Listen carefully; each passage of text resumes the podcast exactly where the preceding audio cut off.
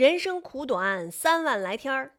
那天我听见这么一句话，吓了我一跳。我赶紧查了一下，这个我国城乡居民人均的预期寿命啊，新中国成立之初呢是三十五岁。妈呀，只有三十五岁吗？然后呢，二零一八年已经提高了，提高到了这个七十六点四岁了。然后，二零二零年呢，中国男性的平均寿命是七十三点六四岁，女性呢是七十九点四三岁。啊，今年一月十号，国家发改委的这个等部门印发了一个“十四五”公共服务规划，呃，这个显示呢，就是说，二零二五年啊，二零二五年的时候，中国人均预期的寿命将要达到七十八点三岁。那那就这么着，咱们就按这个八十岁算吧。呃，平均寿命是八十岁啊。一一年有三百六十五个日出，那八十岁就是两万九千二百天。哎呦，那可不是嘛。那要说一个人八十多岁，那可不是人生苦短就三万来天吗？那你你本来就三万来天吧，咱要按这个算的话呢，咱再刨去这个三分之一睡觉的时间，那就剩两万天了。然后小时候吧，咱糊里巴涂的不懂事儿，咱要从懂事儿开始算，那那我感觉就不到两万天了。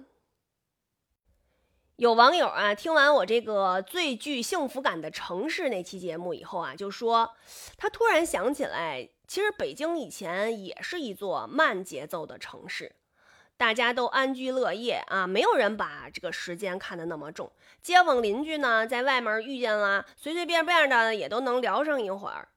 怎么现在就这样了呢？好像不争分夺秒就活不下去了似的。每个人都看起来都都都忙忙碌碌的。其实对呀，我现在想想也是，小时候我感觉应该跟。成都那种差不多吧，大大家都在大槐树底下，小孩捉迷藏，爷爷奶奶下象棋，摇着蒲扇乘凉，对吧？就是啊，那个惬意的生活哪儿去了呢？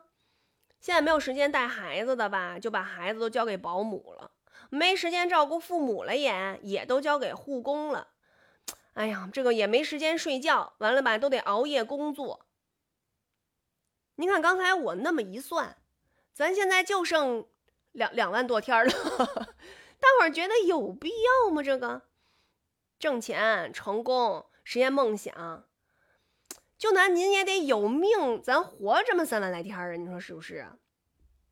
前两天吧，我有个朋友，四十五岁，早上送完孩子，说呢困，就在家说睡一会儿吧，结果呢，然后呢？